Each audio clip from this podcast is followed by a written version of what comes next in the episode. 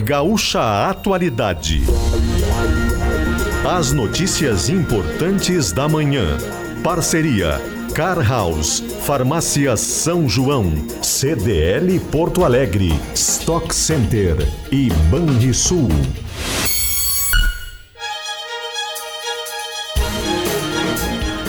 Andressa Xavier e Giane Guerra.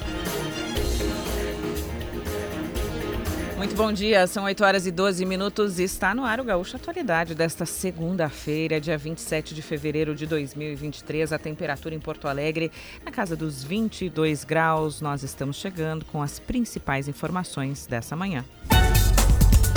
Nós vamos falar sobre o aumento no preço dos combustíveis, o que vem pela frente com a reoneração. Esse é um dos temas do Gaúcho Atualidade. O programa está começando e vai falar também com o ministro da Justiça, Flávio Dino, a respeito de temas importantes e desses primeiros dois meses do novo governo aqui no Brasil. São alguns dos temas do programa de hoje. A semana está começando. Boa semana para ti, Giane. Bom dia. Bom dia, Andressa. Bom dia, ouvintes. E bom dia, Antônia. Andressa Xavier está aqui comigo hoje no estúdio. Andressa veio, né? Mas principalmente minha companhia aqui mais paparicada. Nem hoje melhor, né? É a Antônia, né? Dizendo, deixa eu ver essa barriga, deixa eu abraçar essa barriga, deixa eu tirar foto com essa barriga. Estou muito feliz com vocês aqui. Que bom, que bom. bom, vamos lá, né? Tu falou do preço dos combustíveis. Essa é uma notícia econômica importantíssima da semana. Está terminando o prazo para que o governo federal decida como vai ser a volta da cobrança dos impostos federais sobre gasolina e álcool combustível, o etanol. Se os impostos voltarem na íntegra, nós teríamos um aumento, um recolhimento de tributo por litro da gasolina em torno de 68, 69 centavos. A ala política e a ala econômica do governo federal estão discutindo, uh, porque há uma pressão sobre a inflação, se isso acontecer. E a ideia é prorrogar novamente, segundo a ala política, para evitar isso. Por outro lado, a ala econômica diz que precisa desse dinheiro para o cofre público. E aí pode ser que tenhamos, então, uma retomada parcial da cobrança. Ou seja, o impacto seria menor no preço dos combustíveis, por consequência na inflação também. Vamos acompanhar isso, debater mais aqui no programa. E hoje a Receita Federal também vai dar o detalhamento das regras do imposto de renda de 2020 e 23, falando em imposto, né? Falando em tributo, tem imposto para tudo que é lado. Tem imposto de renda, então, que vai ter uh, uma data diferente neste ano, mais tempo para envio da declaração. Já se sabe que o programa vai ser liberado no dia 15 de março, quando começa o período para envio da declaração do imposto de renda, e o pessoal vai ter até o final de maio. Hoje a Receita Federal vai dar os detalhes, então, da declaração do imposto de renda deste ano. Que, como a gente esclareceu e vem falando, não tem nada a ver, não tem relação alguma com o aumento do, do, do, do limite de isenção do imposto de renda que o, que o presidente Lula anunciou e que deve ocorrer em maio. Não marcou 8 e 15 o seminovo perfeito para você estar na Car House Farmácia São João. Cuidar da sua saúde é a nossa missão. CDL Porto Alegre sempre em movimento. Stock Center, preço baixo com um toque a mais. E vem para o Banrisul, que é a sua conta universitária Taon. Estamos ao vivo em imagens também em GZH e depois do programa o áudio fica na íntegra disponível no Spotify, nas outras plataformas de áudio. 8 e 16 ruas, Leandro Rodrigues. E aí, sem tanto calor hoje, né, Leandro? Bom dia. Bom dia, Andressa. Bom dia a todos. Uma boa segunda-feira para todo mundo. É verdade. Tempo encoberto, começou assim desde o início mais cedo da manhã. Por um lado, parecia uma luz do. apareceu uma luz assim do, da aurora, do, da alvorada, mas em seguida já ficou encoberto e é o cenário que a gente tem. Um dia nublado com uma temperatura mais amena, é verdade, mais agradável para quem está saindo da rua e vai enfrentar ao longo do dia. O que não está tão agradável é o trânsito, é aquela segunda-feira cheia, não tem emendar com carnaval, não tem nada.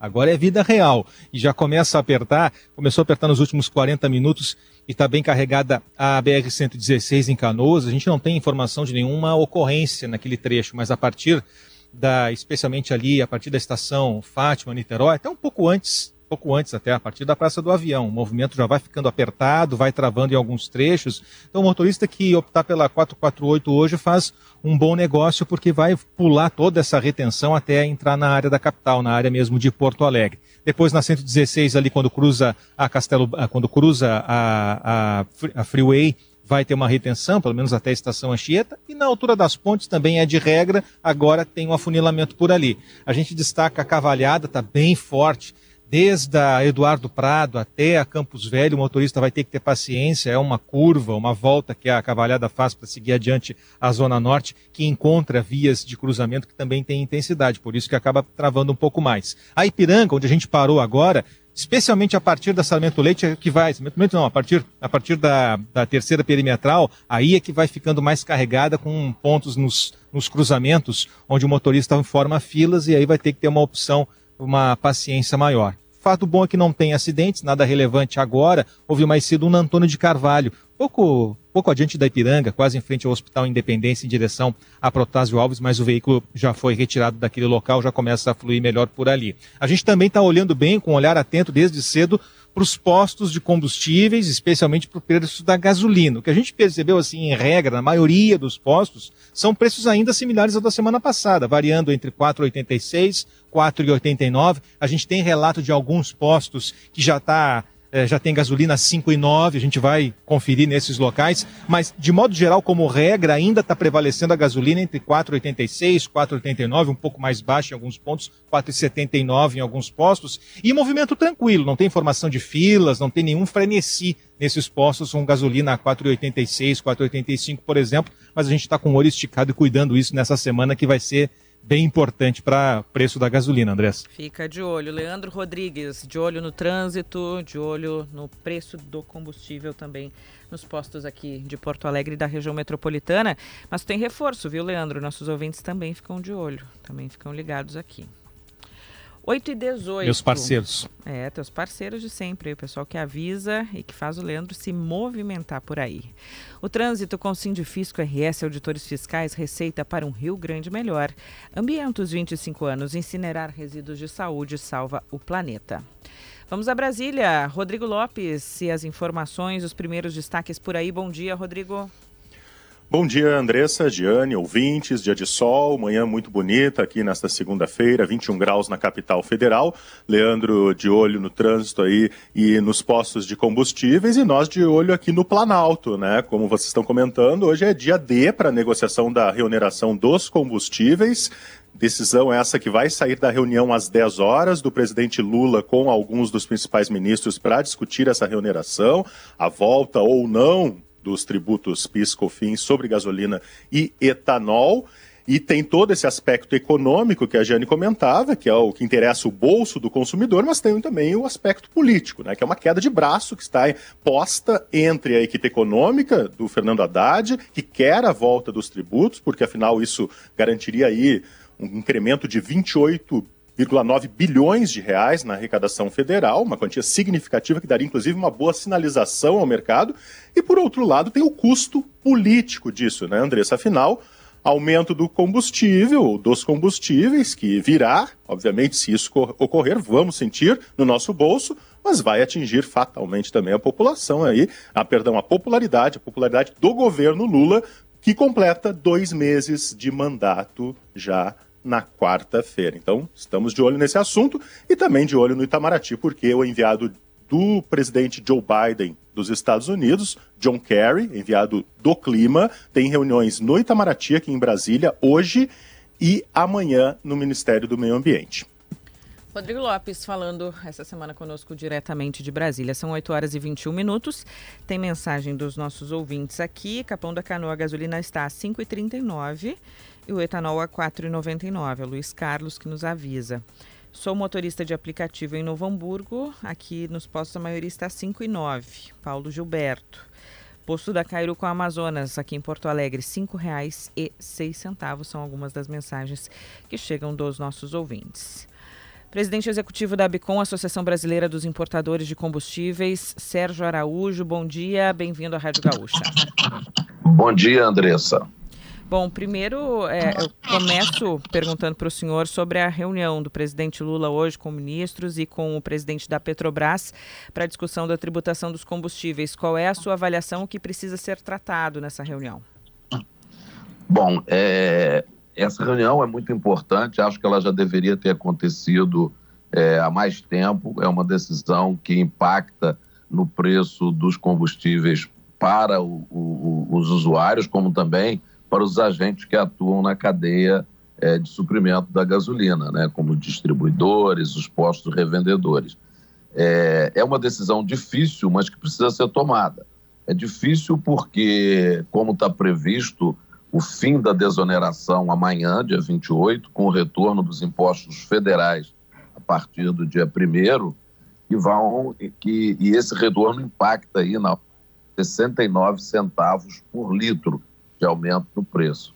Se por um lado isso é ruim porque pesa no bolso do consumidor, é, como também aumenta a inflação, por outro lado existe essa necessidade anunciada da recomposição do orçamento do governo. Então por isso tem essa posição aí do ministro Haddad.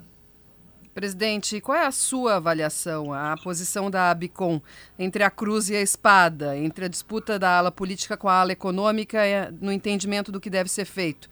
O senhor acha que tem que retomar a cobrança? O senhor acha que tem que ser uma retomada gradual? Ou o senhor acha que tem que prorrogar a isenção? Bom, é importante eu colocar, Andressa, que para o importador que eu represento, né, os importadores que a, que a Bicom representa, é, em termos de custo, é indiferente, uma vez que esses impostos federais eles incidem tanto para os produtos importados quanto os produtos nacionais.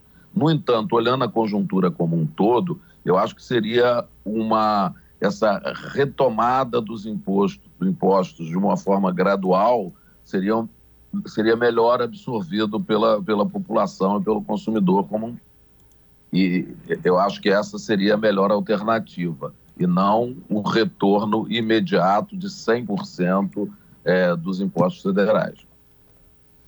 Presidente, se este for, esta for a decisão né, de um retorno gradual, que tem três op, op, op, propostas, digamos assim, sobre a mesa. Né? A manutenção, da, que não deve vingar, da desoneração, o retorno já a partir de quarta-feira e esta medida gradual. Se houver esta decisão gradual, o senhor tem um, um cálculo, a Abicom tem um cálculo de qual seria o impacto no preço da gasolina, porque esses 68 centavos é no caso do retorno né, da, da reoneração.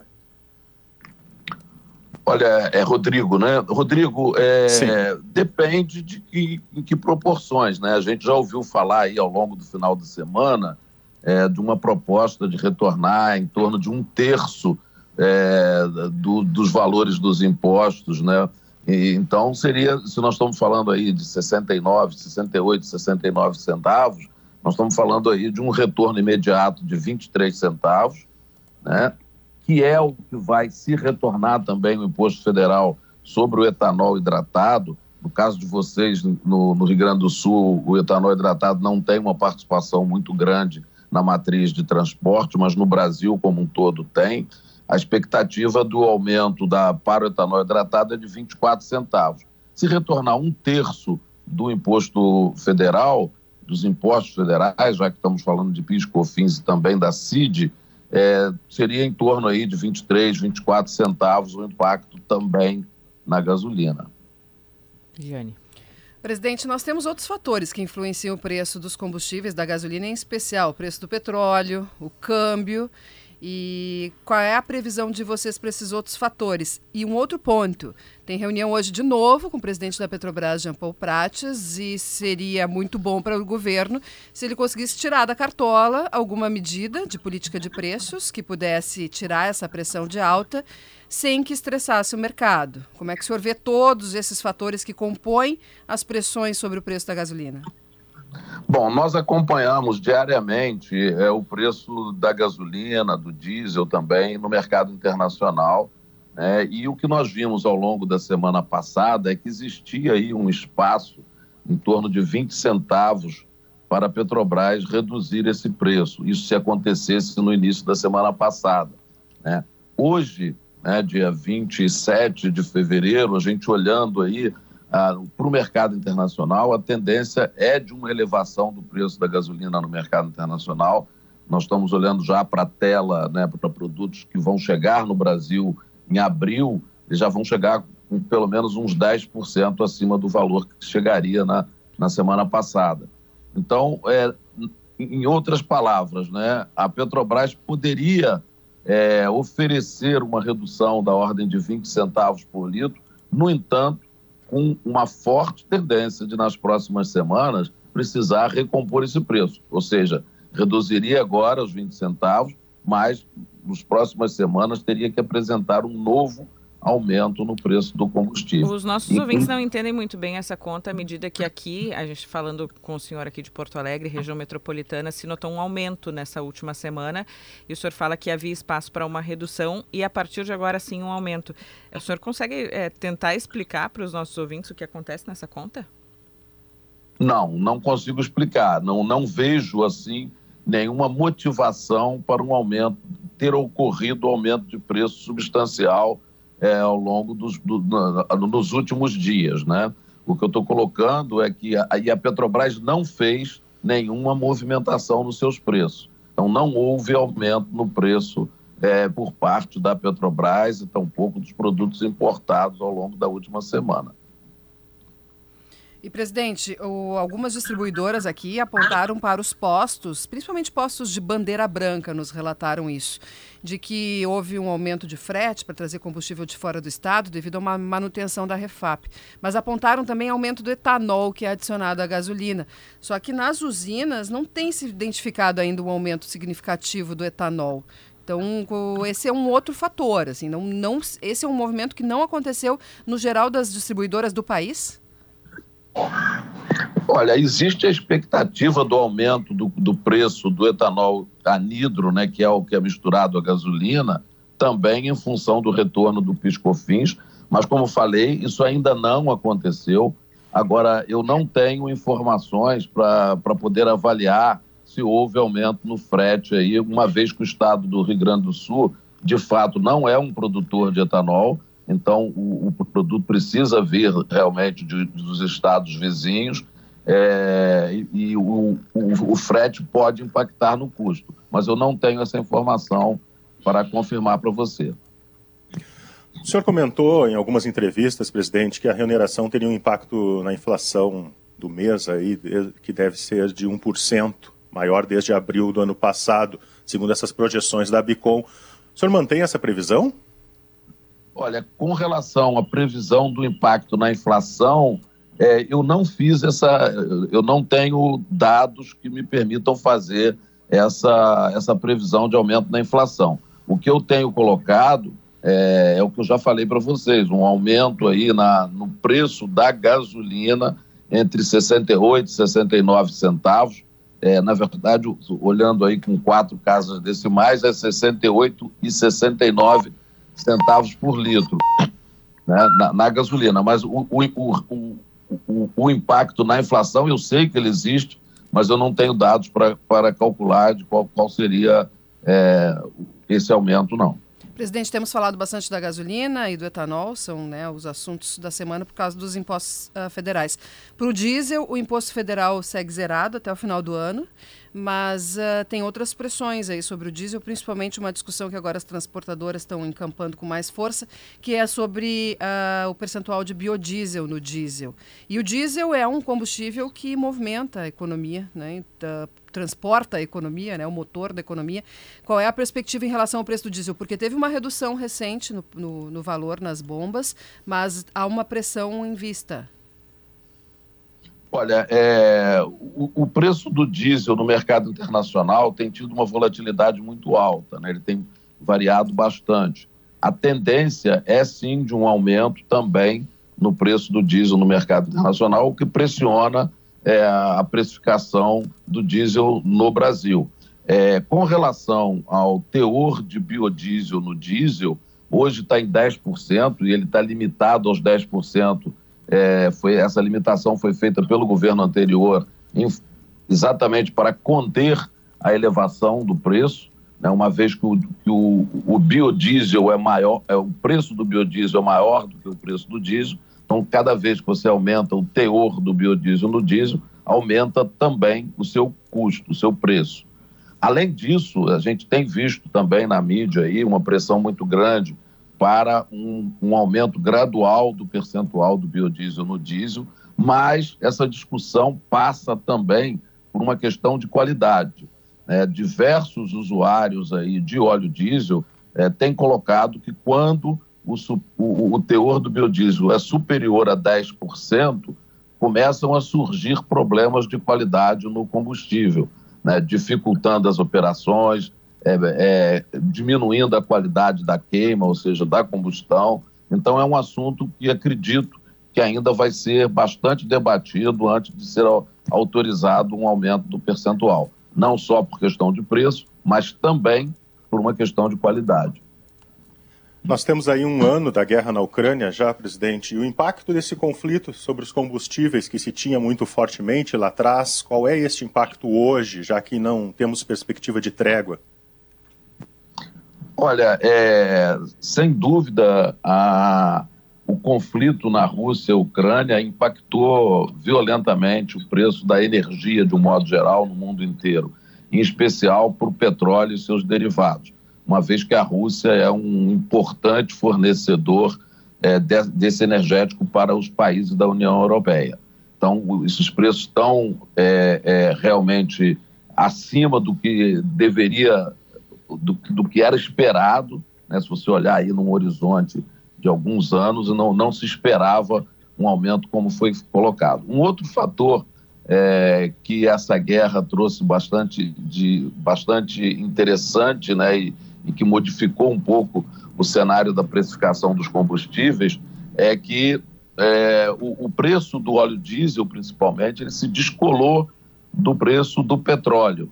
Ou seja, é, é, é muito comum se avaliar preço de combustível olhando o preço do petróleo Brent, por exemplo, que é uma referência mundial.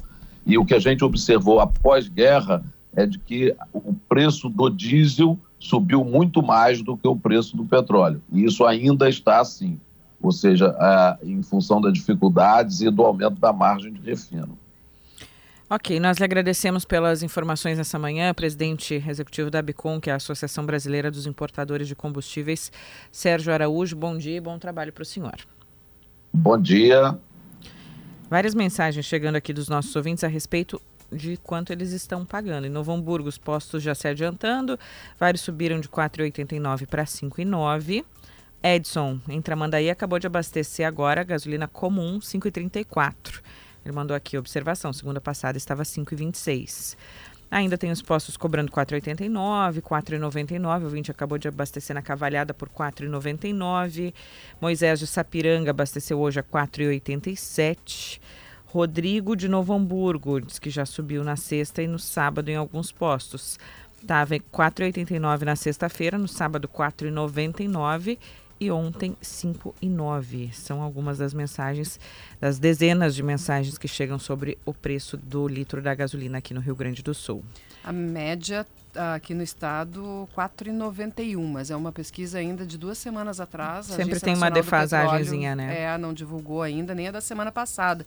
Então ainda é uma média um pouco atrasada. Talvez a, a agência reguladora divulgue hoje ainda a pesquisa atualizada.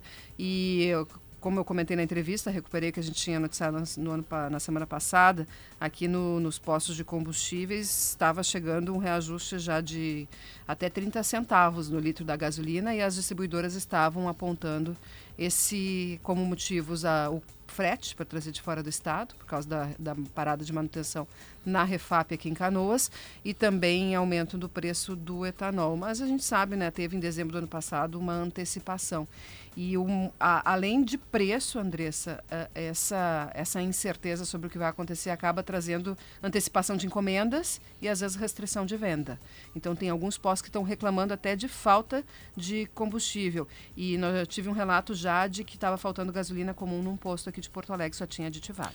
Gasolina em Pelotas de 5,29 a 5,89. Outro, outro ouvinte aqui, acabei de abastecer a 5,25 a gasolina aditivada em Gravataí, 5,9 a gasolina comum na parada 79, centro de Gravataí. Obrigada aos nossos ouvintes que escrevem de todas as regiões do Rio Grande do Sul.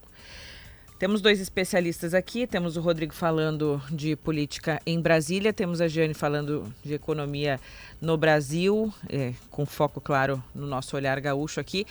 Um, eu quero que fale sobre inflação, no caso a Giane, e o Rodrigo eu quero que fale sobre popularidade de governo quando aumenta o valor do combustível. Começamos contigo, Rodrigo.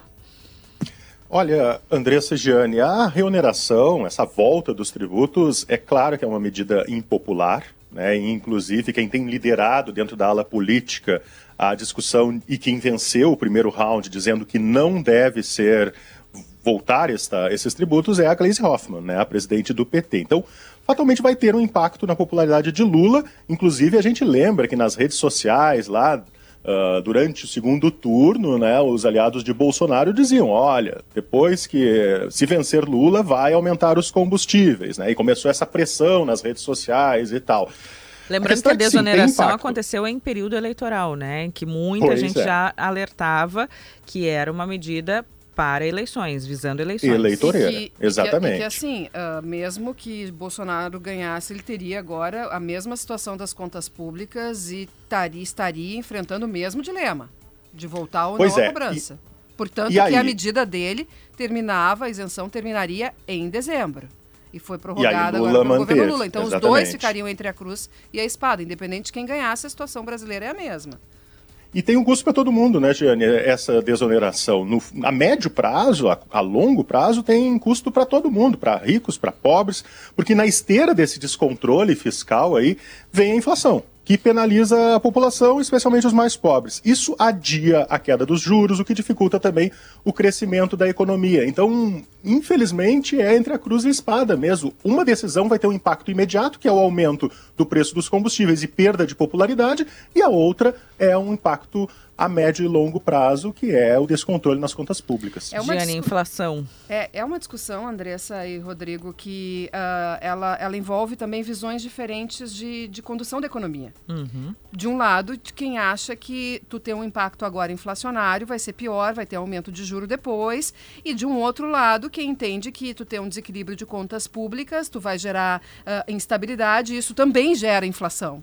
E isso provoca uma alta do dólar. Então, aí seria como enxugar gelo. Então, é, te, é tentar entender todos os efeitos de cada decisão, e é por isso que está se apostando muito que vai ter uma, um meio termo, que é uma retomada parcial neste momento. E o que certamente, tanto a equipe econômica quanto política estão avaliando, são esses outros fatores que eu, que eu perguntei para o presidente da Associação Brasileira de Importadores de Combustíveis, que são os outros fatores que influenciam no combustível, na gasolina, e que podem, de alguma forma, dar um alívio neste momento, como, por exemplo, preço do petróleo no mercado internacional ter um recuo a ponto de dar um espaço para que a Petrobras não, to, não, não, não tenha que reajustar preço por agora. Não é o que o presidente da Abicom está achando. Ele acha que, inclusive, pode ter um aumento depois. E o dólar, e o etanol, né, uh, entre safra, quais são esses outros fatores que poderiam dar o espaço para a retomada da cobrança do tributo sem que tivesse um impacto no bolso do consumidor, na inflação e depois no juro? É isso que eles estão tentando prever. E mais,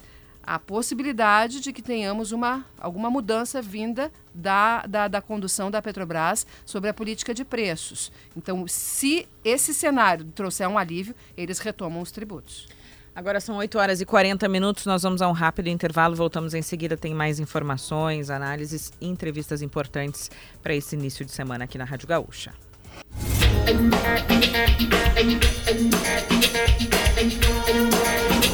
8 horas e 44 minutos. Esse é o Gaúcho Atualidade, com as principais informações dessa manhã e com o Car House, o seminovo perfeito para você estar na Car House.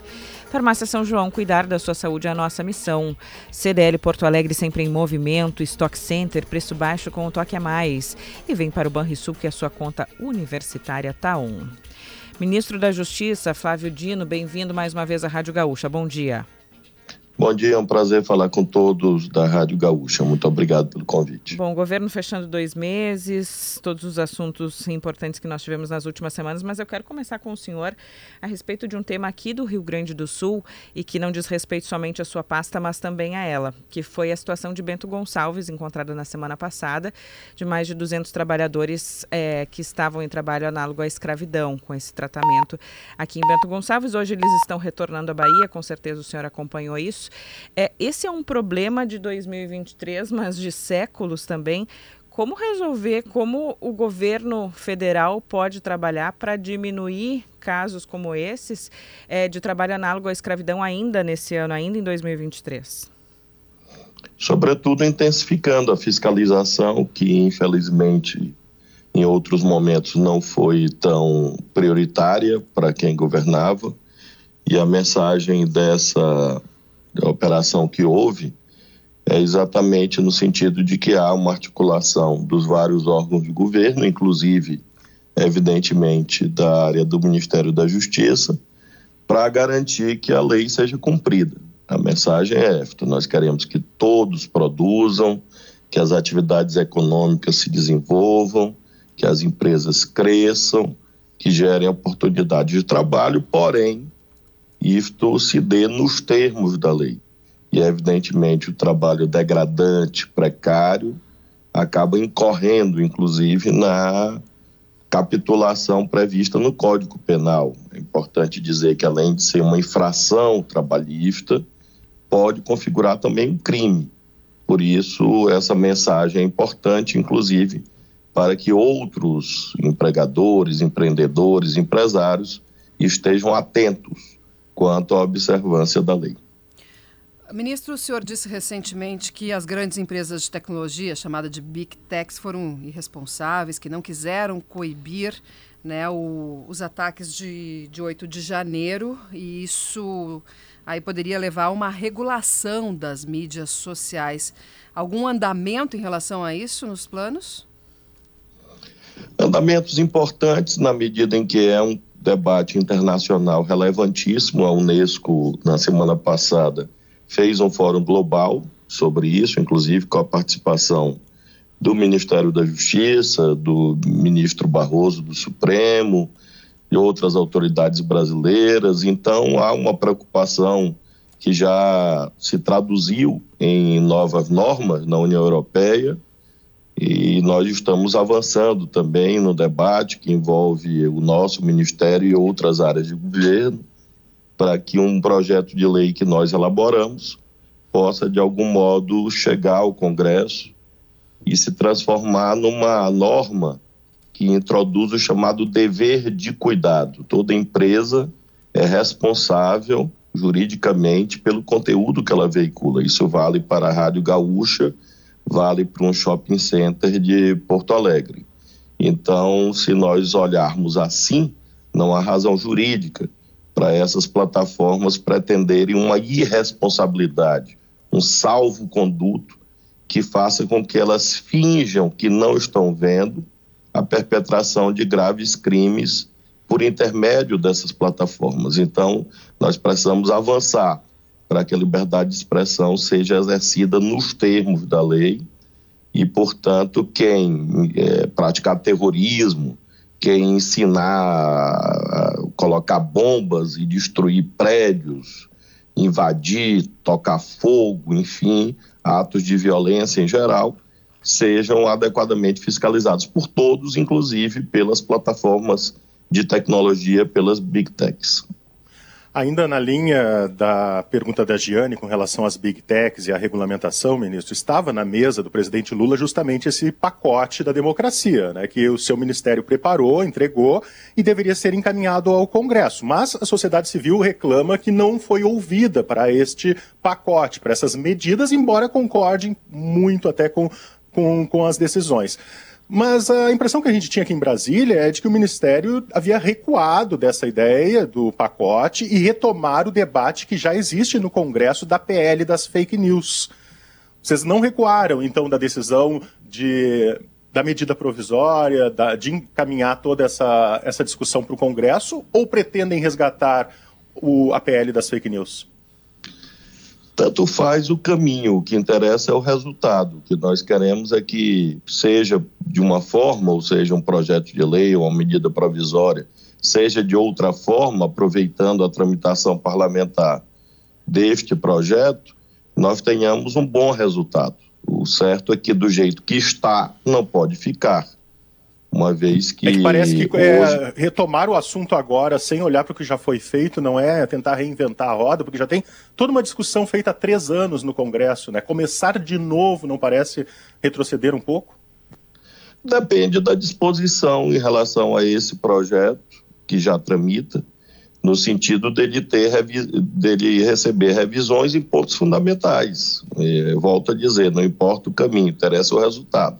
Por exemplo, esse projeto de lei que tramita, não introduz as regras que são necessárias e alinhadas com as melhores práticas internacionais, uma vez que aposta exclusivamente numa autorregulação facultativa. Ora, não precisa que uma lei diga que uma empresa pode se autorregular. Isso, na verdade, juridicamente é absolutamente desnecessário e inócuo. Por isso, nós estamos propondo que haja um avanço concreto no sentido das melhores eh, legislações hoje debatidas no mundo. Se houver este avanço, ótimo, que seja por aí. Se não houver, um outro projeto de lei, uma medida provisória, volto a dizer, não interessa se o veículo da pretensão vai ser A, B ou C. O que interessa é que haja, de fato, uma regulação justa, necessária e que proteja a sociedade em relação ao cometimento de crimes. Bom, ministro, o senhor é à frente de, um ministério importante, o governo fechando dois meses, com temas também importantes. É, o senhor falava lá no início, ainda antes de assumir, sobre o decreto de armas, aí surgiu a crise do povo Yanomami, ainda os atos do dia 8 de janeiro em Brasília. Qual é o balanço que o senhor faz até aqui a respeito do que gostaria de ter feito e conseguiu fazer?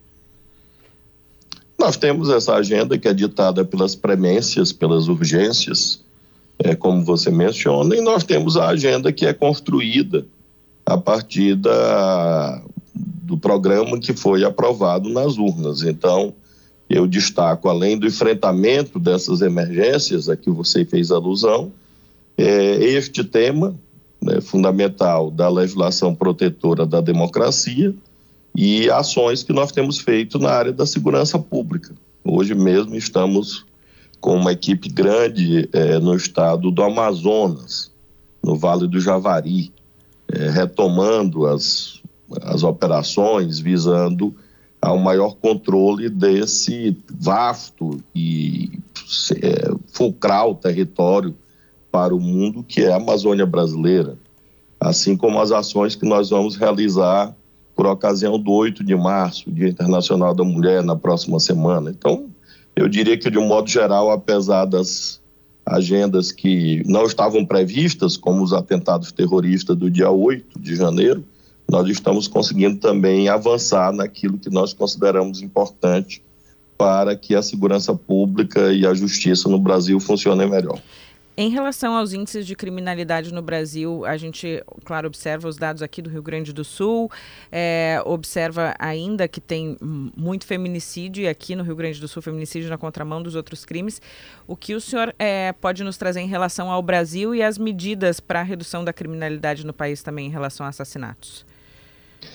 Esse tema das armas é muito importante, uma vez que nós estamos tratando de uma legislação irresponsável que fez com que armas legais fossem parar na mão de quadrilhas. Isso ocorreu muito nitidamente, mediante fraudes, desvios. E, por outro lado, esses crimes que se avolumaram, como aquela tragédia em Sinop, no Mato Grosso, tivemos eventos em Minas Gerais, em outros locais, em que pessoas que tinham registro legal acabam usando as armas para praticar chacinas, homicídios graves, enfim. Então, essa temática das armas é muito importante para pôr fim ao liberou geral que alimenta estatísticas criminosas e, por outro lado, nós temos olhares específicos, entre os quais esse, atinente ao feminicídio. No dia 8 de março, o presidente Lula vai anunciar uma série de medidas com equipamentos que serão entregues aos estados, novas casas da mulher que serão construídas para que com isso hajam equipamentos adequados ao atendimento das mulheres vítimas de violência, assim como também algumas mudanças é, normativas. Então, no dia 8 de março, o governo, de modo geral, aí envolvido o Ministério da Justiça, vai é, entregar ao presidente Lula essas propostas e ele vai fazer um evento onde ele vai adotar medidas e anunciar novas providências. Ministro, quando o senhor fala aqui na rádio, eu recebo sempre muitas perguntas de um setor econômico aqui que é, que é forte aqui no estado, já que nós temos aqui a maior fabricante de armas do país, que é a Taurus, que tem a sede aqui no Rio Grande do Sul. E, enfim, tinha toda essa, essa discussão de, em relação ao decreto que foi publicado para reduzir o, o, o armamento da população, mas tem um outro ponto também, que é um decreto do governo anterior de Bolsonaro que uh, reduziu taxas para importação, estimulando a importação de armas, o que acaba afetando a indústria nacional do setor. Tem alguma algum plano do governo federal em relação a essa isenção de taxas, essa redução de taxas para importação de armas? Esse é um dos temas que está sobre a mesa né, no Ministério da Justiça. É, de um modo geral, nós não estamos tratando de impedimento de circulação de armas, nós estamos tratando de controle responsável sobre o, as armas, pondo fim a esse armamentismo descontrolado. Portanto, há pessoas que, com argumentos terroristas, dizem assim: ah, vai fechar a empresa. Não, se trata disso de modo algum. E nós consideramos que essa questão tributária, inclusive, é uma das que deve ser revista. Eu não posso adiantar a decisão porque depende mais do Ministério da Fazenda do que propriamente do Ministério da Justiça. Mas, é, no grupo que nós, técnico, que nós estamos reunindo e que deve, até o final do mês de março, mês de abril, provavelmente, entregar um conjunto de propostas é, para o presidente da República, estará essa revisão da questão tributária, porque nós consideramos que quanto mais facilitação num tema tão sensível, neste caso, acaba propiciando desvios, propiciando abusos. Então, haverá uma revisão, e aí, provavelmente, em abril, o próprio presidente da República vai fazer esse anúncio. Ministro, eu vou ainda voltar ao tema dos ataques golpistas do dia 8 de janeiro e vou tentar fazer duas perguntas rápidas numa só. Há muita gente presa ainda na Papuda e na Colmeia, aqui em Brasília, né, há quase dois meses. É, é necessário mesmo manter tanta gente detida? Essa é a primeira pergunta. A segunda é: a narrativa da oposição é de que houve omissão por parte do governo naquele dia. Vocês apuraram, obviamente, internamente isso. É possível descartar completamente que houve omissão, que vocês falharam na proteção dos palácios naquele dia? Omissão está associada a dever legal. É, o dever legal, neste caso, obviamente, no que se refere ao policiamento ostensivo, não pertence ao governo federal. Então, isto, como você chama de narrativa, é, na verdade, uma narrativa amiga dos terroristas. É alguém, são pessoas que, na verdade, tentam proteger vândalos, agressores, criminosos e desviar o foco da investigação, criando algo disparatado do ponto de vista jurídico. Juridicamente, só é considerado omisso quem tinha o dever legal de agir. Quem faz policiamento ostensivo na rua, não é o governo federal, é o governo dos estados. Abstra... Façamos uma abstração do fato de ter sido em Brasília. Imaginemos que em Porto Alegre, ou em Belo Horizonte, ou em Maceió, houvesse um ataque na, na rua contra um prédio público ou privado. Alguém diria que o governo federal é responsável por isso? Não. Todo mundo sabe que é a Polícia Militar ou a Brigada Militar que faz policiamento ostensivo, porque isso está escrito no artigo 144 da Constituição Federal. E é, em relação às prisões, quem é, trata disso, obviamente, é a Justiça, o Poder Judiciário. Nós fizemos o que nos cabia, que era a resposta proporcional e firme a um cometimento num conjunto de crimes bastante graves. As prisões em flagrante foram feitas, essas pessoas foram apresentadas ao Poder Judiciário o Poder Judiciário soltou centenas de pessoas, manteve presas outras tantas. As ações penais existem, propostas pelo Ministério Público. As pessoas serão julgadas não pelo governo, e sim pelo Poder Judiciário. Ou seja, o devido processo legal está sendo integralmente cumprido. No final, algumas pessoas serão absolvidas, outras serão condenadas. Os condenados irão cumprir suas penas, ou seja, o Estado Democrático de Direito está se protegendo em relação a criminosos não pode haver um discurso no sentido de que essas pessoas é, não praticaram crimes, elas praticaram crimes graves e por isso estão sendo é, julgadas pelo Poder Judiciário. Nós agradecemos, ministro da Justiça Flávio Dino. Boa semana para o senhor. Muito obrigado, bom dia. O sinal marcou 9 horas, nós já voltamos.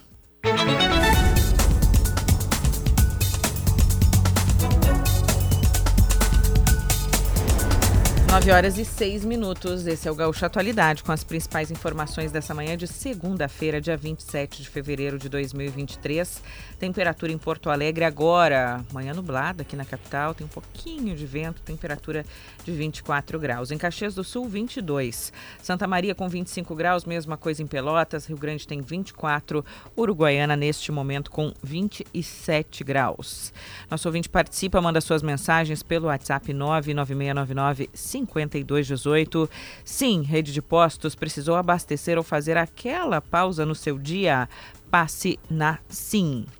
Ruas Trânsito, informações na virada da hora com Duoglass, o vidro termoacústico da Lajadense Vidros. E aí, Leandro Rodrigues atualiza pra gente.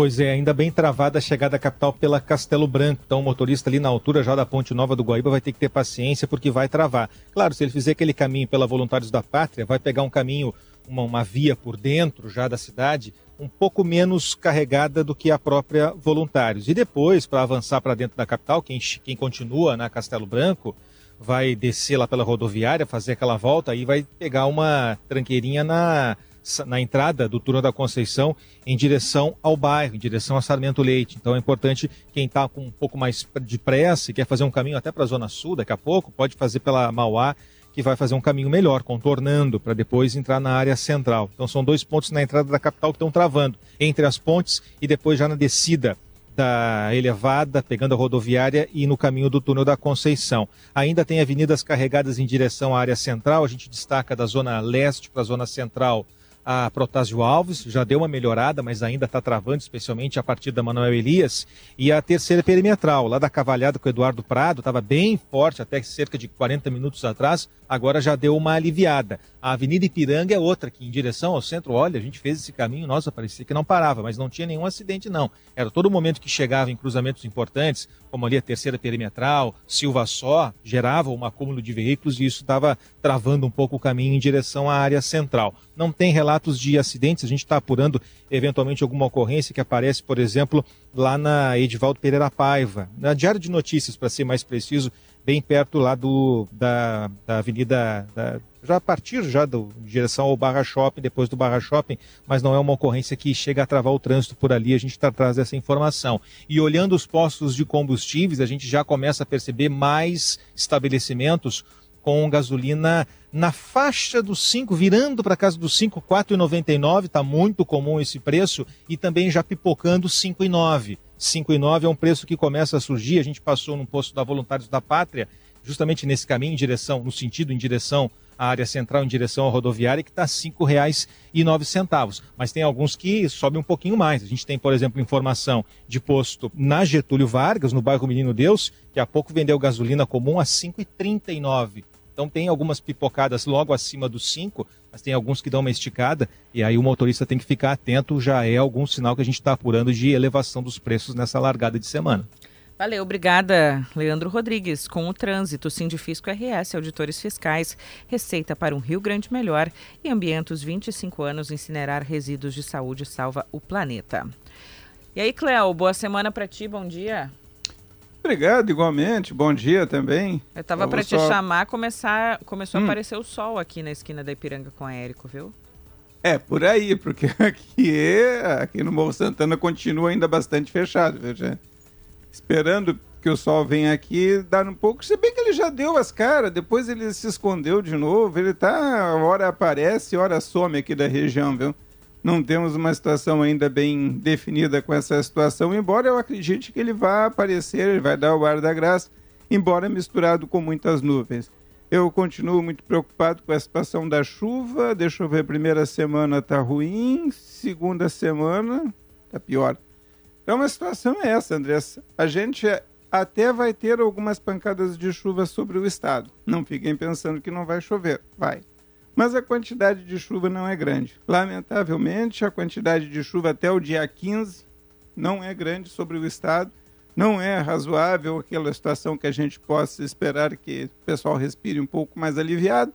Enfim, de vez em quando a gente tem algumas coisas malucas, como foi sábado aqui em Santa Cruz do Sul e um, e um pouco na região do Planalto, mas é que negócio é mais é, prejuízo causado pelo vento do que algum lucro trazido pela chuva. Então o pessoal tem que ficar muito atento com isso. Nessa época do ano, isso é muito comum. Uma área que aparece aqui em várias imagens de satélite, com muitas nuvens ali em Alegrete, entre Alegrete e Itaqui, entre Alegrete e Uruguaiana, e Alegrete e São Borja, tem um foco ali de instabilidade que está até trazendo alguma chuva. Não apareceu ainda nenhum pluviômetro ali da região, se bem que é uma região muito grande com poucos pluviômetros. Mas enfim, tem uma umidade que aparece, aparece nos radares e aparece na imagem de satélite, que deve se dissipar durante o período da tarde, pelo visto, já que não tem fonte para manter a umidade por ali ou intensificar durante o dia, embora tenha um prognóstico aqui que esteja até intensificando essa chuva, levando para toda a fronteira oeste à tarde e levando a chuva até para a campanha e para Santa Maria. Tomara que aconteça, eu acho pouco provável. E depois, tempo amanhã e depois apresentando alguma pancada de chuva na terça-feira, mais para a fronteira com a área argentina, aquelas manga d'água ali na região, muito localizadas. Entre quarta e quinta, aí os prognósticos começam a despertar para algumas pancadas de chuva, alguns colocam quarta, outros quinta, algumas pancadas de chuva aí mais é, espalhadas pelo estado como um todo. Bom de chuva mesmo é de sexta-feira até o final de semana e principalmente no final de semana aqui no estado. Portanto, assim, de imediato a gente não tem nenhuma perspectiva boa de chuva para o estado, embora algumas pancadas venham a acontecer. Mas, de modo a gente enfrentar a seca, por enquanto, nem pensar e a gente vai continuar com dificuldade de água em grande parte do estado, porque essas pancadas que acontecem, elas até ajudam, mas localmente, na região, acaba deixando muito a desejar, Andressa. Feito, Cléo. Boa semana para ti. Igualmente para nós. Hospital Mãe de Deus, especializado em acolher e resolver. Tem foto minha da Giane, nosso reencontro lá em Andressa Xizá, no Instagram. Tem o um vídeo perguntando aqui, cadê a foto? Cadê a, o, o, registro? Dá para nos assistir também no, na live, né? Imagens, programa imagens em GZH para os nossos ouvintes todos os dias conferirem atualidade, timeline, sala de redação, outros programas da grade da Rádio Gaúcha também em imagens no YouTube de GZH ou lá na capa do nosso site. A minha sugestão é foca na barriga. Da Andressa, não na minha, por favor, que na da Andressa Tantoni aqui na minha barriga não tem nada não. É, barriga explodindo aqui já. 9 horas e 13 minutos. Nós vamos adiante, com, como eu disse, falou com o Hospital Mãe de Deus. Nós também temos conosco o Fê Comércio, a força do sistema ao seu lado e a virada da hora com Duoglass, o vidro termoacústico da Lajadense Vidros. Rodrigo, começamos a entrevista com o ministro da Justiça Flávio Dino falando sobre o caso de Bento Gonçalves, caso de trabalho análogo à escravidão. O homem que mantinha essas pessoas, mantinha essa empresa em Bento Gonçalves já há bastante tempo, há alguns anos, foi preso, já foi solto mediante pagamento de fiança. Há três vinícolas que foram citadas pelos 200, mais de 200 trabalhadores desses locais, Aurora, Salton e Garibaldi. A gente já falou bastante sobre isso aqui, sobre as vinícolas que inclusive podem ser responsabilizadas, se assim for entendido ao longo do processo. A gente falou com o ministro que é, falou sobre a fiscalização, a necessidade de fiscalização para redução de casos como esses, mas teve mais ministro, teve outras pastas falando sobre esse assunto. Teve sim o ministro dos Direitos Humanos e Cidadania, Silvio Almeida, que está em Genebra, na Suíça, onde daqui a pouco, inclusive, participa de um fórum internacional das Nações Unidas sobre direitos humanos, com mais de 47, 47 países, se não me engano. E ele falou ontem, ele gravou um vídeo e a assessoria dele me enviou este vídeo em que ele cita o caso dos 200 trabalhadores que estavam nessa situação de trabalho análogo à escravidão na colheita da uva nas vinícolas de Bento Gonçalves. Vamos ouvir um trecho. Diante das graves denúncias dos últimos dias, eu solicitei a imediata convocação de uma reunião extraordinária da Comissão Nacional de Erradicação do Trabalho Escravo, a CONATRAI, para que nós articulemos as ações que possam e que deverão ser tomadas no caso como exigir apuração na esfera criminal, na esfera trabalhista, mas principalmente dar suporte às pessoas que foram resgatadas, a fim de que elas possam é, ter a melhor assistência possível. De forma episódica, também determinei a Coordenação Geral de Combate ao Trabalho Escravo do Ministério, a instauração de procedimento administrativo, a fim de que nós possamos tomar as providências necessárias para a proteção desses trabalhadores, bem como fazer as interlocuções necessárias com os órgãos envolvidos para incrementar a fiscalização e saber também qual o estado dessa questão na região. De forma mais ampla, determinei também a secretária nacional de promoção e proteção dos direitos humanos, Adora Brandão, que trace um diagnóstico acerca do estado da política nacional de erradicação do trabalho escravo no Brasil, porque certamente não se trata de um caso isolado, sabendo como se dão as relações de trabalho no nosso país. Acho que chama atenção, Andressa, Gianni e ouvintes, essa frase final, né? Não se trata de caso isolado. Claro que ele não cita especificamente o Rio Grande do Sul quando lança essa suspeita de que esse tipo de trabalho pode atingir outros setores e deve estar atingindo também outros setores, mas de forma genérica ele diz que é preciso olhar com atenção para esse tipo de caso e a gente sabe aí que exige para isso reforço de fiscalização, né?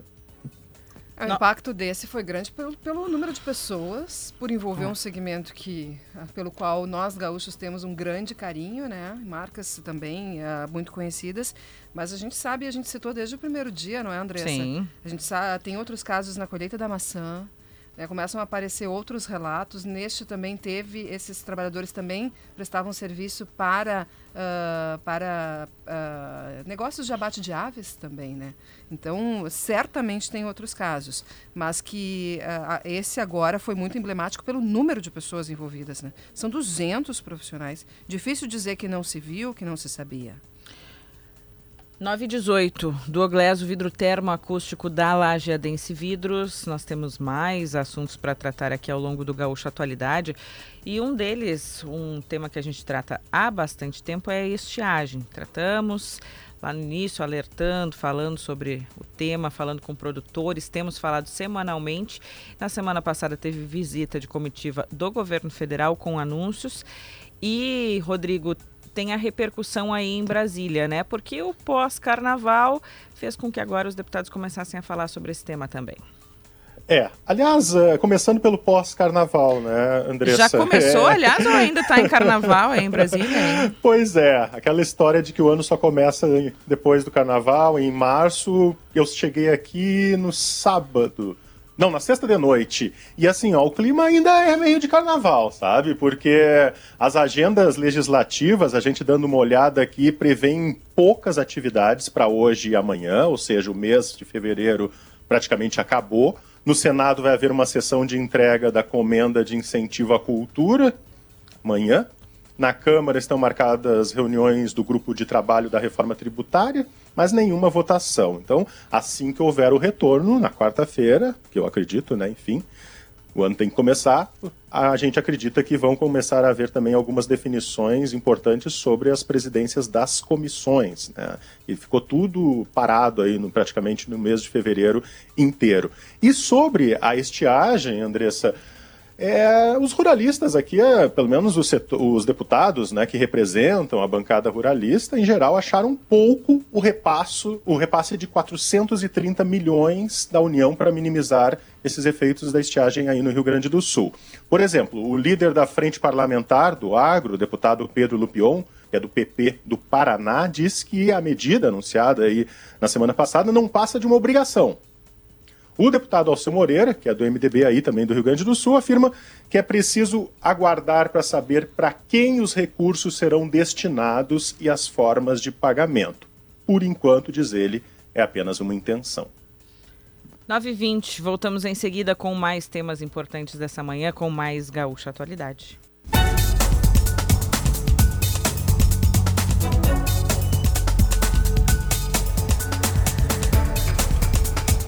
São 9h24 agora. Esse é o Gaúcho Atualidade, 24 graus a temperatura aqui em Porto Alegre. O seminovo perfeito para você está na Car House. Farmácia São João, cuidar da sua saúde é a nossa missão. CDL Porto Alegre sempre em movimento, Stock Center, preço baixo com um toque a mais. E vem para o Banrisul, que é a sua conta universitária tá on.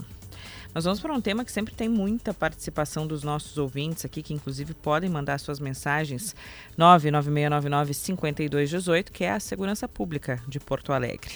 Novo secretário de Segurança da capital, Alexandre Aragon, bom dia, bem-vindo à Rádio Gaúcha. Bom dia, Andressa, Giane, Rodrigo, estou às ordens aqui. Bom, é sempre um tema que chama muita atenção dos nossos ouvintes, por ser é, um tema muito vida real, né? A gente sempre que fala de segurança é um tema muito vida real. Mas em relação ao centro de Porto Alegre especificamente, o senhor vem depois do, do secretário Mariqueda, e que fez um trabalho em relação ao centro, mas é, qual é a sua prioridade em relação à segurança dessa área tão movimentada, que tem infelizmente assaltos a pedestres, que tem infelizmente muita gente em situação de rua também. Então, qual é a situação que o senhor é, encontra e o que o senhor fará como prioridade? Com relação ao centro, né, especificamente ao centro, nós temos é, a questão do centro está dentro dos nossos quatro maiores desafios. Né? É claro que, que pegar uma secretaria depois do Coronel Iqueda é já pegar uma estrada praticamente pavimentada.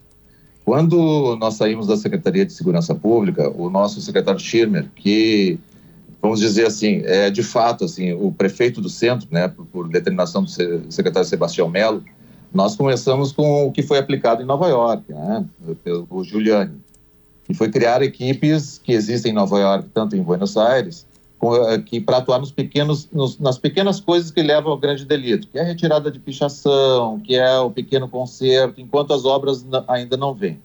É claro que Porto Alegre ela tem uma e eu fiquei muito tempo fora, né? E a gente, quando, quando retorna, a gente é, estranha uma, gran, uma granalização até, né? Então, até a pichação para ser retirada que leva aos maiores delitos, que às vezes é uma marcação de, de, de território, a pichação, o tênis pendurado, é marcação de, de território, até para fazer isso a gente encontra algumas dificuldades. Por exemplo, uh, ali no viaduto da Borges, nós constatamos 747 pichações. Quando começamos a retirar, houve até grupos que, que, que, que protestaram porque seria uma forma de arte que remeteria às cavernas e arte rupestre. Então, são, são desafios bastante, bastante grandes que, que encontramos. Mas o prefeito já determinou, e nós já temos equipes trabalhando em conjunto com a FASP, para trabalhar com relação aos, aos moradores de rua, que vem diminuindo, principalmente no, no, no, último mês. São pessoas que, em sua grande maioria, não são de Porto Alegre. O Ministério do Desenvolvimento Social já, já havia feito uma, uma pesquisa com base em Porto Alegre, Belo Horizonte e Recife, também já havia constatado isso. Ah, a questão da droga, que infelizmente, ah, após acordos ah, com as Américas, né, ela, o, Brasil deixa de ser um, um, local de trânsito e passa a ser de consumo, com uma droga de muito inferior qualidade, que vai levar ao crack, e o crack, segundo o próprio ex-ministro Osmar Terra, é de muito difícil recuperação. Então, o, o, quando a gente circula no centro, a gente começa a encontrar fios. Os fios, e eu canso de ouvir a, a gaúcha ali, a primeira, às vezes a primeira notícia do dia é que o túnel tal está sem, sem iluminação porque levaram fios. Cobre está dando dinheiro na troca por pedra de crack. O é, bueiro. É, então, é secretário, eu entraria nesse ponto com o senhor, porque Parece enxugar gelo, né, Andressa? Ah, quando a gente fala e as medidas para combate ao furto de fios de cobre, não só fios, uh, os, uh, os criminosos estão arrombando lojas no centro de Porto Alegre, fora do centro também, às vezes só para arrancar o cadeado por causa do, do material que é feito cadeado e depois é para vender depois para ferro velho, ilegal, enfim, receptação.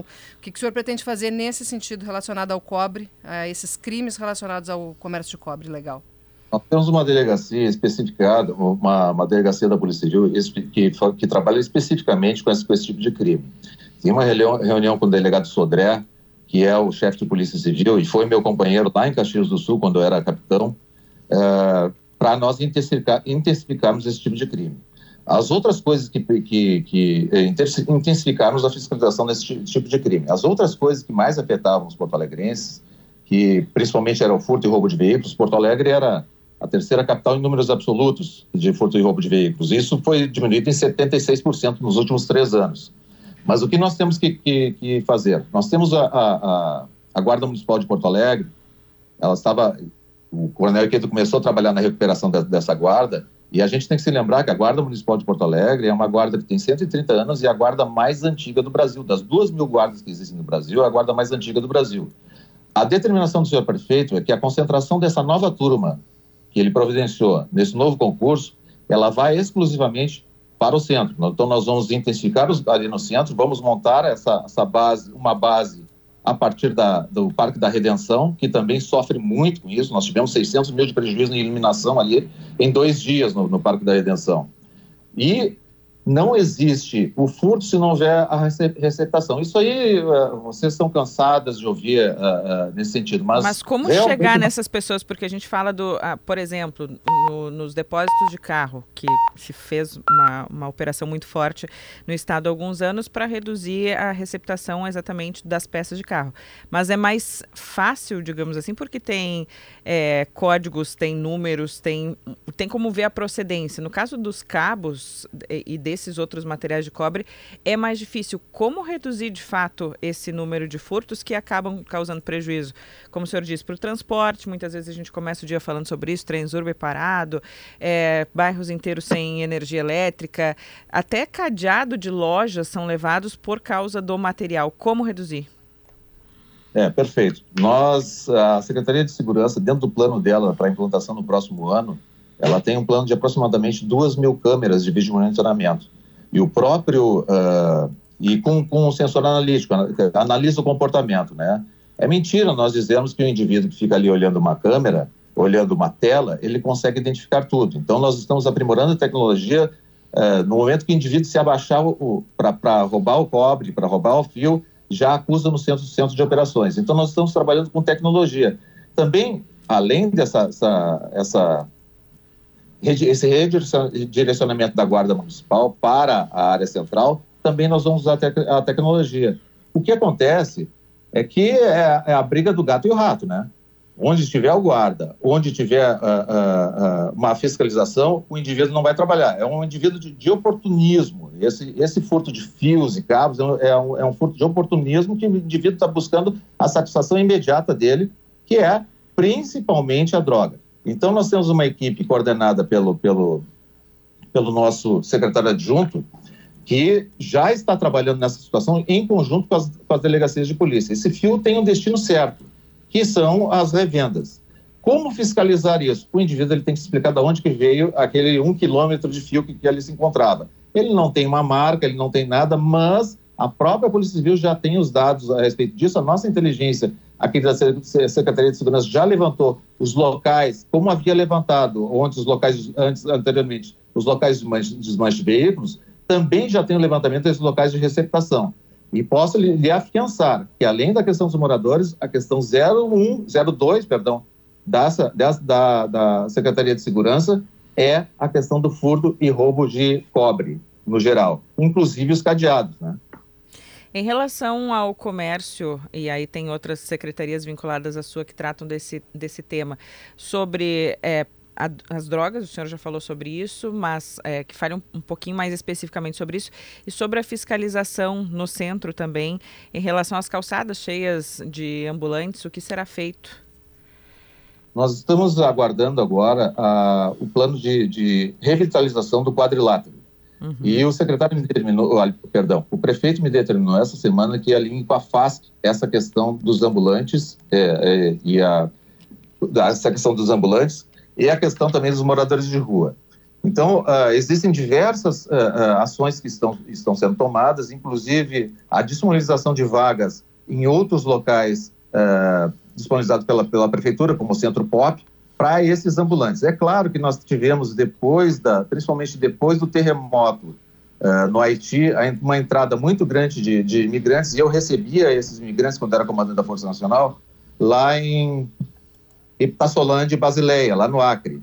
Existia um, uma rede de crime organizado que levava esses ambulantes até, até São Paulo, de São Paulo para Caxias do Sul, e de Caxias do Sul se, se, se, se trazia esses, esse, esse pessoal para Porto Alegre. Isso é um problema social também. Nós não podemos esquecer que esses indivíduos foram cooptados e foram praticamente forçados a entrar nesse tipo de serviço. E isso existe, não existe crime organizado sem participação de ente público. E uma das determinações do nosso prefeito que nós intensificamos, intensificamos, intensificamos, inclusive, a fiscalização em cima uh, uh, dos entes que regulam esse tipo de, de, de serviço. Bom, o senhor falou, quando eu perguntei sobre o centro, o senhor disse que está entre os quatro grandes temas que o senhor vai tratar. Quais são os outros três? É, primeiro é aumentar a sensação de segurança. Né? Não adianta uh, termos baixado os índices em conjunto com o governo do Estado, índice, os índices baixaram em 43% depois da, principalmente depois da operação Pulse Firme. A questão do furto e roubo de veículos diminuiu 76%, é um índice, é, praticamente, quando a gente fala para fora, é inacreditável esse índice, é, mas as pessoas não se sentem seguras. E aí, é, e aí vem aquela questão que nós falamos, que nós começamos a adotar o posicionamento de Nova York, né? Pichou, pintou, quebrou, consertou, é, esperando as grandes obras que devem sair esse ano. O outro grande, grande item é aprimorar os sistemas de defesa civil. Eu tive a infelicidade de trabalhar lá em Teresópolis, com 1.300 mortos lá em Teresópolis, e em 2011. O que nós fazíamos na época, a Defesa Civil do Rio de Janeiro nos informava, e nós saímos com a sirene ligada para avisar as pessoas para abandonarem o local. Hoje nós estamos pensando num sistema, além do sistema que já existe na Defesa Civil, que a pessoa manda o seu, seu manda uma mensagem para o 40199 com o seu CEP para receber os informes com relação àquela localização do que pode acontecer na, naquele local. Além disso, estamos já num planejamento bem adiantado dos alarmes com sistema de voz para a Defesa Civil. O outro item, que seria o terceiro, né, é recolocar a Guarda Municipal na posição de vanguarda no Brasil. É uma Guarda Municipal que foi criada em 1892, é a mais antiga do Brasil e que é, sobreviveu, vamos dizer assim, ao regime militar, quando as guardas foram praticamente extintas, e aí esse, esse, esse, os guardas mais antigos que trabalhavam e foram para a brigada lá no, no, no, e trabalhavam no batalhão de choque quando eu me apresentei lá, eles diziam, quando houve a determinação de extinguir as guardas, foi feita uma enorme fila ali na Praça 15, com dois balcões. Aí vinha o guarda e era entrevistado, o senhor quer ir para onde? Para a brigada ou para a Polícia Civil? E quase acaba a Guarda Municipal e a municipalização do Serviço de Segurança Pública naquele momento. Os gestores da Guarda conseguiram uh, manter uh, a Guarda Municipal de Porto Alegre e hoje o nosso prefeito já determinou já o próximo concurso e a concentração devolvendo essa guarda à população. E quem está mais próximo da população é a Guarda Municipal, que é o, o aquele que está mais próximo do, do comerciante, ele sabe dos problemas que acontecem. O quarto seria melhorar os sistemas de atendimento ao cidadão. Nós implantamos no Brasil 12 centros de comando e controle para, por ocasião das, das Olimpíadas e Copas do Mundo. Porto Alegre implantou um na cidade. Esse centro de comando, ele ainda continua se chamando Centro, centro Integrado de Comando e Controle. A ideia é, é mudar o, uh, o conceito dele e ser transformado em Centro Integrado de Serviços de Gerenciamento, para evitar aquela coisa de tu fecha a rua, vem outro órgão e abre. Aí ele abre, aí vem uma terceirizada e fecha. É o retrabalho que onera os cofres públicos e, e atinge o cidadão. Além disso, né, são quatro, mas eu vou incluir, incluir, mais um, é continuar o trabalho em conjunto com a Brigada Militar, e aí o, o comandante Feoli e o subcomandante Douglas foram nossos colegas também na Brigada Militar, e, uh, uh, uh, como eu já disse, aprimorar esse serviço com a Polícia Civil, agora mais voltado ao furto de cabos e fios. Ok, nós agradecemos, novo secretário de Segurança Pública de Porto Alegre, Alexandre Aragon, que o senhor tenha sucesso nesses cinco temas aí elencados. Muito obrigada. Nós que agradecemos. 9 horas e 38 minutos. Bastante ouvinte mandando mensagem aqui sobre o centro da capital, como eu alertava desde o início, quando a gente fala de segurança pública em Porto Alegre, é um dos temas mais questionados pelos nossos ouvintes. Sensação de segurança, né? Poder esperar o ônibus de noite na sua parada, sair do trabalho em segurança, é, andar pelo viaduto da Borges, que agora está em obras, mas andar pelo centro de Porto Alegre com a sensação de que não vai ser assaltado a qualquer esquina. Então, essa é a mensagem, resumidamente, dos nossos ouvintes por aqui. 9,38 no fim do ano teve aumento de 18%, quase 20%, aos ministros do Supremo Tribunal Federal. E aí, a gente sabe que vem um efeito cascata depois não demorou muito para que outros poderes fizessem, fizessem a mesma coisa. Agora foi a vez do Tribunal de Contas do Estado encaminhar um projeto de lei para os deputados aqui do Rio Grande do Sul, ajustando nos mesmos 18% subsídio dos seus membros. E aí, ouvintes, o salário dos conselheiros do Tribunal de Contas do Estado passaria dos atuais R$ 35.400 para R$ 41.800 a partir de 2025. Poder Judiciário, Ministério Público, Defensoria Pública e agora Tribunal de Contas do Estado é, com os seus projetos de aumentos salariais. Bastante, né? 18%. Quem aí? Quais são as outras categorias que tiveram aumento de 18%? Lembra de alguma, Jane? É, não, não, não lembro não. A Salário... nossa inflação aí está em torno de 4, 5%, né? é, só para lembrar, inflação é. anual é menos para essas carreiras, né? Que vem no efeito cascata, começa lá em Brasília e a gente sabe que vai passando, passando, passando até chegar aqui ao Rio Grande do Sul e aos demais estados também, com um, um, grande impacto no orçamento de cada um desses poderes. É o orçamento público, né? Esse que a gente tanto fala que tem que cuidar, porque tem que muitas vezes tem que aceitar. Tem que cuidar para alguns, né? Tributos, tem que cuidar para alguns. Porque, enfim, né? Precisa ter o controle do orçamento, só que é realmente difícil para a população compreender que tem que pagar mais na gasolina e para preservar o orçamento e o orçamento é destinado para esses salários. Ah, a gente cansa baixos. de falar disso aqui no programa, cansa de falar disso. 41.800 para os conselheiros do Tribunal de Contas do Estado. Esse é o pedido, essa é a proposta encaminhada aos deputados da Assembleia Legislativa Gaúcha, porque essas carreiras vivem num outro mundo, né? Parece que vivem num outro mundo, num outro país pelo menos, porque no Brasil não pode ser. 9h41, Giane, falando no Brasil não pode ser, tem ouvinte perguntando sobre é, o que está encontrando lá nas prateleiras, nas gôndolas dos mercados em relação ao preço da dúzia de ovos. A gente já falou aqui algumas vezes, né, que inclusive tem é, vendedores que trocaram a dúzia pela dezena para não aumentar o valor final, mas aí diminui a quantidade. Agora tem um aumento no valor do ovo. É a reduflação, né, como chama, reduz a, a, a embalagem. É, a Gisele Leiblen tem, tem escrito sobre isso, até agora nas minhas férias estava recuperando que a gente vinha noticiando sobre o assunto. Os preços dos ovos, eles uh, vêm subindo já há algum tempo. Eu estava olhando o acumulado de 12 meses aqui na região metropolitana de Porto Alegre, eles subiram cinco vezes a inflação do período e agora esse salto mais recente está sendo atribuído à escassez de ovos em outros países que estão com casos de gripe aviária e estão tendo que abater aves.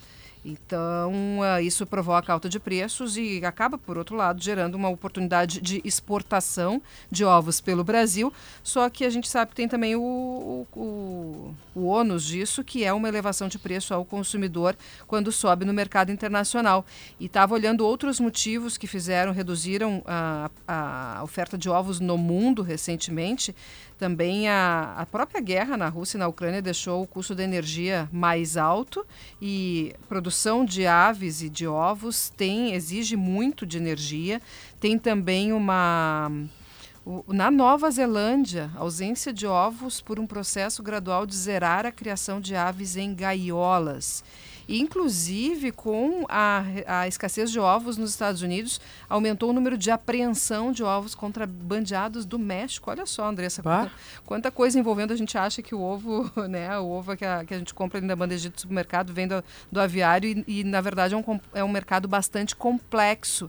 E tem um outro ponto, estava lendo aqui sobre a influência da, da, da energia no preço da, do, dos ovos na, lá na Europa. Aqui nós temos agora um aumento da, da, da fatura de energia com a volta da cobrança do ICMS sobre custos de transmissão e de distribuição. Então, é bem provável que os aviários, ah, os produtores de ovos, tenham também esse impacto nos custos por agora. Pode ser que isso pressione ainda mais os preços dos ovos daqui para frente. Só que, como é, o mercado de consumo, né, na economia, o consumo é sempre interessante. Está aumentando, sabe o quê? O consumo de, dessas carnes vegetais feitas a partir de plantas, uma alternativa. 9,43 eu falei aqui sobre o aumento, eu falei especificamente sobre o aumento do, do, salário dos conselheiros do TCE. Tem vários ouvintes, servidores do Poder Judiciário, relembrando aqui, sim, está correto, que estão sem aumento. O gente escreve aqui, estamos sem aumento há inacreditáveis oito anos. A Nádia é uma das ouvintes. Vários ouvintes reagindo a isso. Professores, então, nem se fala, reagindo também a esse projeto que é pedido pelos poderes aqui do Rio Grande do Sul para aumento em 18% dos seus salários, claro, para os cargos mais altos. 9 horas e 44 minutos começou hoje mais uma etapa da campanha de vacinação contra a Covid-19, no caso da vacina bivalente. É, o, mais um reforço seria a quinta dose para as pessoas mais idosas. E hoje aqui em Porto Alegre, com os que têm acima de 90 anos. Já se teve o início dessa campanha para os idosos em casas de longa permanência e profissionais de saúde que atendem nesses locais e agora aberto nos postos de saúde para quem tem a partir de 90 anos. Isso vai passando de forma escalonada depois para para as idades até chegar aos 70 mais, que é esse primeiro grupo para as primeiras doses de vacina. Esperamos mais vacinas, inclusive aqui para o Rio Grande do Sul, para ampliação quanto antes desse público, né? Tem algumas cidades que já estão com vacinação para quem tem mais de 70. É o caso de Passo Fundo, por exemplo. Vi há pouco a reportagem lá da nossa equipe de GZH em Passo Fundo. Mas aqui em Porto Alegre, por enquanto, com quem tem mais de 90, porque depende da chegada de mais doses. Alô, governo federal. Esperamos aqui no Rio Grande do Sul mais doses para ampliação desse público, também, por exemplo, na capital. 9h45, mais destaque aí de Brasília, Rodrigo. Falando sobre a vacina, Andressa, inclusive o presidente Lula receberá a dose da vacina bivalente da Pfizer contra a Covid hoje num evento às três da tarde num centro de saúde aqui da capital federal. O presidente da República, então, dando, dando exemplo, né?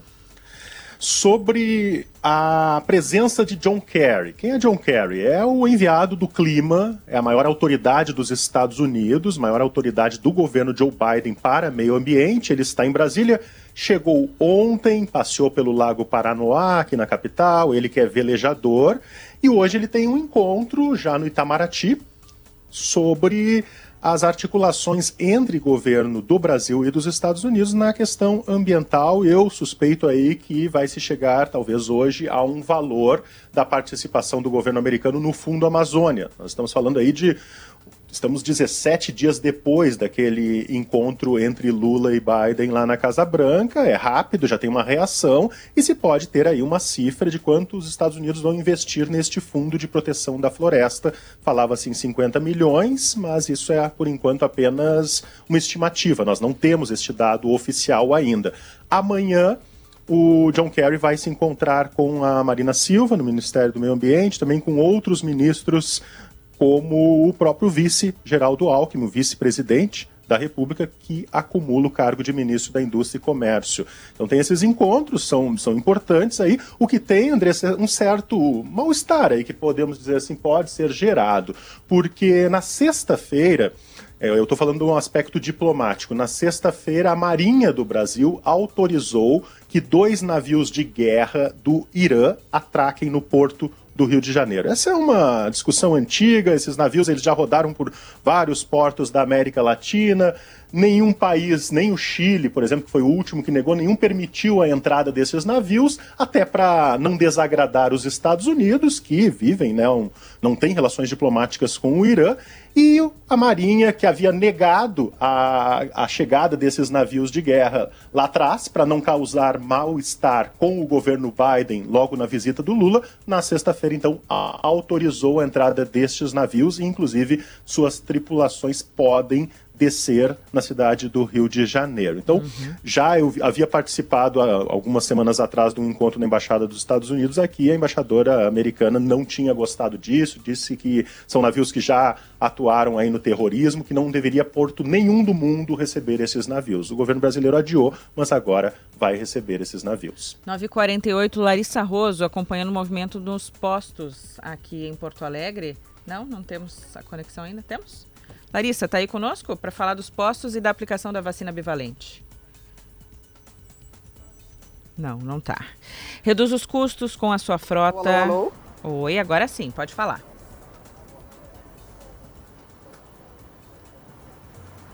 Tira do ar, que em seguida ela volta em melhores condições. Aliás, em seguida, Andressa, tem o um detalhamento da declaração do imposto de renda deste ano. A entrega começa dia 15 de março e até amanhã que as empresas têm que liberar o informe de rendimentos. Reduz os custos com a sua frota com o Quinto Anfleet. Mais do que um serviço de gestão de frotas, o seu parceiro favorito de negócios.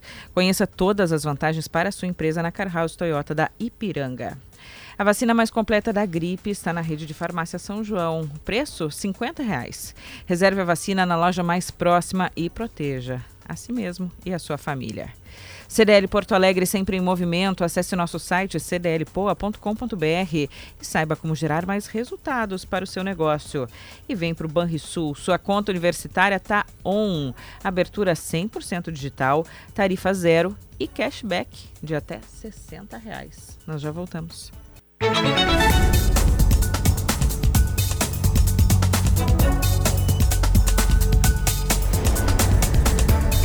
De volta, 9 horas e 53 minutos. Gaúcha Atualidade tem um solzinho até em Porto Alegre, uma abertura de céu azul, muitas nuvens ainda.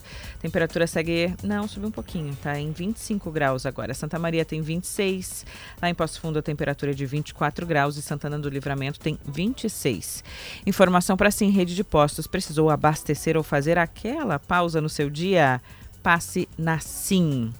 Acesse solarnagaúcha.intelbras.com.br e simule já a tua economia com a Intelbras. Entramos na semana do Grenal, Pedro Ernesto Denardim. Bom Sim. dia. Bom dia, bom dia. Entramos na semana do Grenal com duas atuações na dupla Grenal muito interessantes.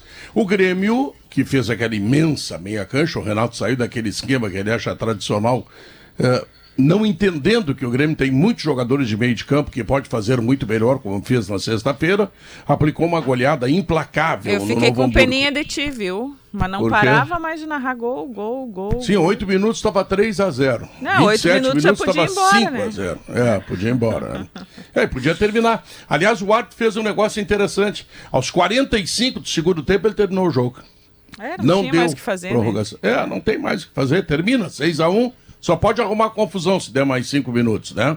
Daqui a pouco tem um jogador irritado, tem um deboche, tem uma coisa, arruma confusão.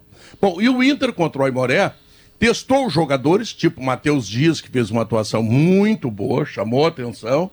E mais do que isso, o Mano Menezes disse depois do jogo que o Inter está no seu melhor momento nessa temporada.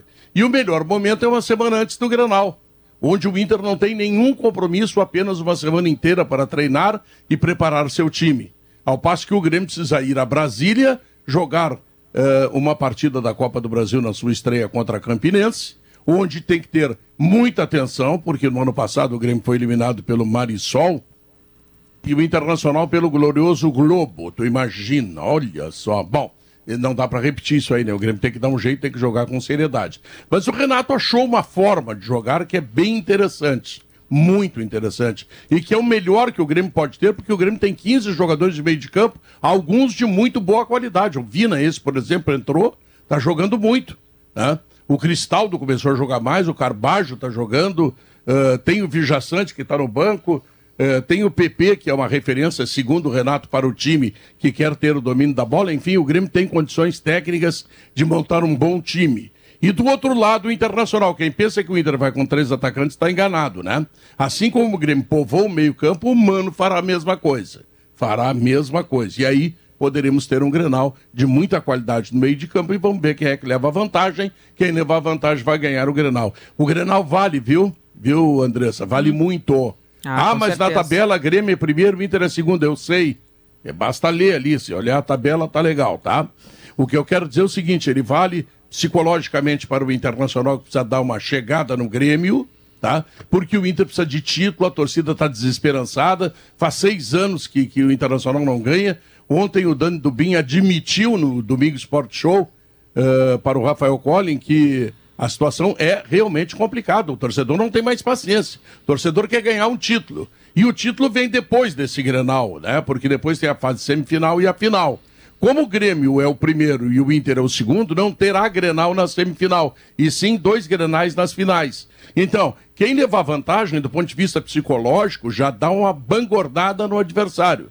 Isso ganha jogo? Não, não ganha, mas ajuda, viu? Ah, pode ter certeza que ajuda. Porque a desconfiança de quem está perdendo, ela aumenta. Mas será que eu vou perder de novo? Será que eu não tenho capacidade para ganhar deles? Sabe, essas coisas que ficam assim, é, é, internadas dentro do vestiário e que muitas vezes são complicadores importantes. Mas enfim, é semana de Grenal, tem Grêmio Campinense na quarta-feira. E te prepara aí, viu, Andressa? Grande cobertura da Rádio Gaúcha, como sempre, né? Com toda certeza. É, não Quero ver tua latinha lá no YouTube de GZH. É, vamos lá, né? Ficar te assistindo.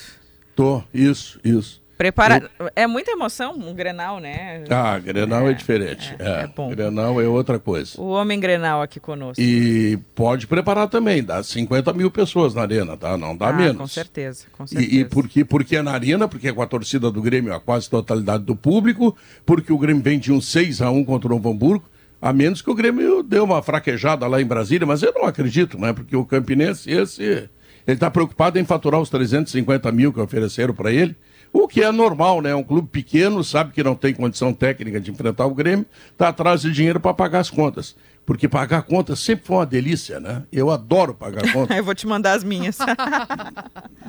não, não, já tenho bastante. Eu vou te mandar, vou te mandar uns boletos. Não, eu fico ouvindo a Giane aí, de vez em quando ela vem com umas notícias ruins, assim, eu fico, ah, já vem essa guria. Sou só a mensageira, Pedro. Faça é, favor. Faça é, tu, tu, tu, tu, pode ser o meu problema ou a minha solução. boa Traz semana, uma notícia Pedro. boa, a minha solução. Beijo para todas. Ah, Tchau. pode ser minha solução, vou mandar os boletos lá pro Pedro. Ele pode mandar. Não tem problema. Tá bom. O problema, o problema é quando tu não tem dinheiro.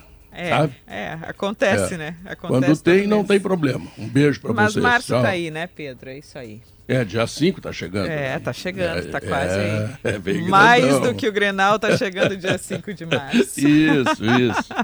Valeu, Tá Pedro, bom. boa semana. Oi, tem casa que tem dois PPR, hein? Vou Hein? te contar, né? Mas, É. mas tem casa que tem uma que vale mais, mais do que metade não, da, não, da é. Bem lembrado. Se- Bem seria- lembrado. Seria a casa de quem? Da, da... Deixa eu Ah, ver. não, não vou dar nomes pensar. aqui do, no narrador, né? Vamos Não preservar, dar vamos preservar. Não, o Debona não tá ganhando tanto assim. É, o Debona não, nem o É. Manhago. É, É. Talvez seja o outro. Não, o outro, o outro, o outro tá pedindo aumento. Tá, Aham. tá batendo na Aham. porta do. Doutor Toigo, dá uma grana aí. Aham. Mas esse gringo é duro. Só Não, tá esse dando aí ali. tá